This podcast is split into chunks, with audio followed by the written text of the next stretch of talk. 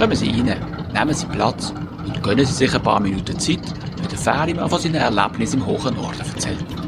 Der Ferimann, das bin ich, der Sidney Batt, Exilschweizer zwischen Ost- und Nordsee und Gastgeber vom Podcast. Erzähl doch das im Ferimann.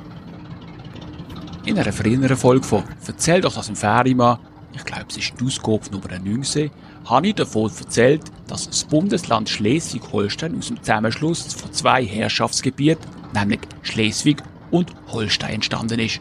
Das ist im Jahr 1864 gewesen. Doch bereits im Jahr 1895 hat man das Ganze wieder getrennt. Und zwar indem man einen rund 100 Kilometer langen Graben zwischen den beiden Gebieten angelegt hat. Der Nordostseekanal. Ich bin mir nicht sicher, aber ich glaube, dass der französische Zeichner René Goscinny in seinem populärwissenschaftlichen Werk Asterix, der große Graben, 1980 den Nordostseekanal als Vorbild genommen hat. Tatsächlich ist der Nordostseekanal für Schleswig-Holstein so etwas wie für die Schweiz der Röstigraben. Er trennt grob südliche Holstein vom nördlichen Schleswig. Damit enden allerdings Gemeinsamkeiten. Denn für die Einheimischen ist der Gegensatz überhaupt kein Problem. Die Schleswiger interessieren sich nicht für die Südstaaten und die Holsteiner haben nichts mit dem Norden am Hut. Sie sind in ihrer kleinen Welt so glücklich, dass sie den Rest überhaupt nicht interessiert. So ist das im Norden. Man ist eher, wie sagt man, regional verwurzelt. Wobei mir das Wort regional in diesem Zusammenhang ein bisschen grosszügig ausgelegt scheint. Schleswig-Holstein ist durch den Nordostseekanal in zwei Teile geteilt worden.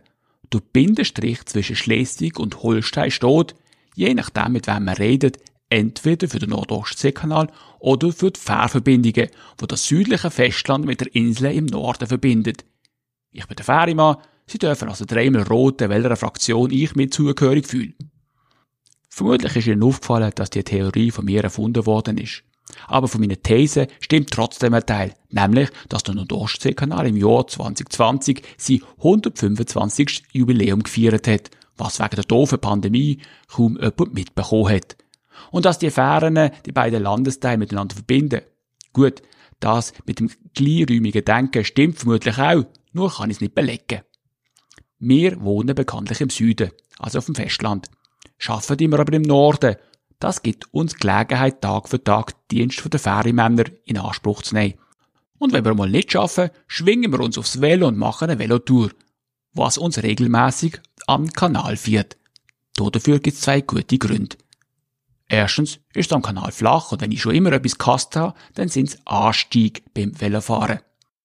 Zweitens kann man während einer Fährifahrt oder auf einer Tour entlang vom Nordostseekanal Schiff beobachten, denn der Nordostseekanal ist mit über 30.000 Bewegungen pro Jahr eine der stärksten befahrenen künstlichen Wasserstraßen der Welt. Das Schiff bestaunen ist mir quasi in die Wiege gelegt worden. Wie Sie wissen, stamme ich aus einer berühmten Schifferfamilie. So berühmt, dass das letzte Schiff meinem Großvater heute im Schweizerischen Schifffahrtsmuseum in Basel zu bestaunen ist um die Bewartungen nicht allzu hoch zu schrauben. Die Mutter ist es kein riesig grosser Frachter gewesen und sie nimmt im Museum auch nicht viel Platz ein. Es ist nämlich nur ein Modell von dem KNC. Aber immerhin. Sie bekommen mit der Vorstellung und welchen Bedingungen meine Mutter die ersten Lebensjahre verbracht hat. Und wer weiß, ob das Schiff nicht noch viel grösser geworden wäre, hätte der Krieg meinem Großvater nicht einen dicken Strich durch die Rechnung gemacht. Ich selber bin nicht auf dem Schiff, sondern unmittelbar bei dem Schiff vom Rheinhafen Biersfelden aufgewachsen. Die Schleppen sind darum für mich seit frühester Kindheit Teil von meinem Leben gewesen. Am besten kann man sie an der Biersfelder Schleuse beobachten, einem Tor von der Schweiz zur grossen weiten Welt. Alles, was an Fracht im Auhafen Biersfelden Mutzens gelöscht wird, muss dort durch. Und das ist eine ganze Menge. Wobei das meiste inzwischen einfach nur Öl und Benzin sein dürfte. Schönst an der Biersfelder Schleuse ist, dass die Öffentlichkeit ganz nah dran kann. Man sieht die Schiffe, wie sie in den Schleusenkanal fahren und sich entweder hoch oder abhebeln. Man sieht jedes Detail, von der Seite und von oben. Wenn man am Nordostseekanal Schiff beobachten will, sieht man die normalerweise alles aus der Perspektive von einem Frosch, also von unten. Auch wenn die allergrößten Schiffe nicht durch den Nordostseekanal passen, so kommen einem die Bötte trotzdem ganz schön riesig vor, wenn man sich auf der Höhe vom Wasserspiegel befindet. Ich find's fantastisch und meine Frau zum Glück auch.